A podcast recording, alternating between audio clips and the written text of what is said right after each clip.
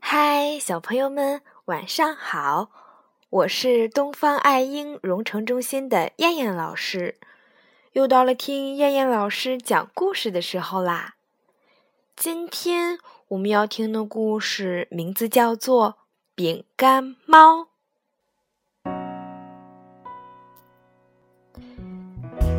饼干猫是做饼干的，不是饼干做的猫。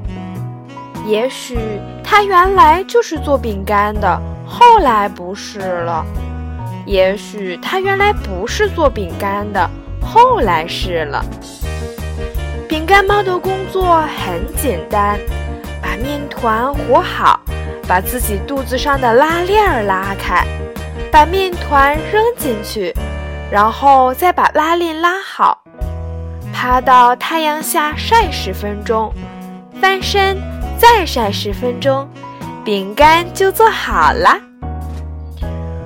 照理说，饼干猫长得方头方脑，全身上下从头到爪子再到尾巴，甚至连眼睛、鼻子和胡子都是方的。它做出来的饼干应当是厚薄均匀。软硬合适，方方正正，匀匀称称的才对。可是不是，有时候他做出来的饼干是粉红色的仙人掌饼干，上面扎满了刺，天知道怎么下嘴。据说里面的馅儿是全星球最好的黑莓子粉做的。吃下去以后，能从天黑一直笑到天亮。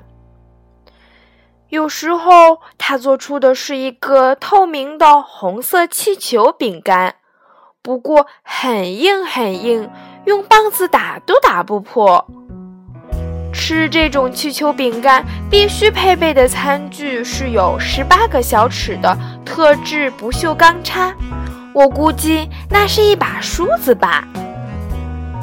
有时候，他做出来的是一张金灿灿的大饼，长角的大饼。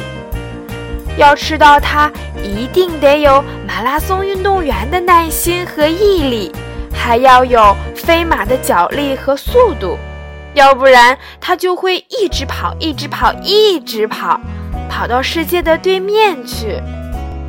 有一回，他做的大饼跑得太快了。地球拽也拽不回来，他就一撒欢跑到星际里去了。到现在还在一直不停地跑，虽然没有人追他。有时候他把辣椒粉、胡椒粉、花椒粉撒得到处都是，要闻到那块饼干，先要打十天的喷嚏；要看到那块饼干，又得再流八天鼻涕。至于要吃下那块饼干，你猜要多长时间？只要一秒钟。有时候他把饼干做成大海的样子，也就是会流的饼干。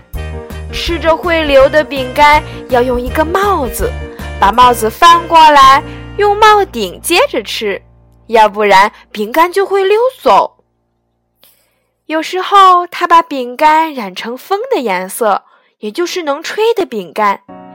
要吃这种饼干，要使劲儿鼓气，用力吹，用力吹，吹到饼干三百六十度大转弯，它就哗的一下刮到你的喉咙里。有的时候，他在饼干上涂点彩虹，然后在北冰洋的雪里蘸一下。再用深海珊瑚汁插上，这是他难得一次心情好时做的冰激凌甜点饼干。有的时候，他做出的饼干就是一块饼干，一块饼干，对，一块饼干，不多也不少，吃下去以后什么事儿也不会发生，你永远不会知道。等着你的那块饼干是什么？好了，小朋友们，我们今天晚上的故事就先讲到这儿啦。我们明天晚上再见，小朋友们，晚安。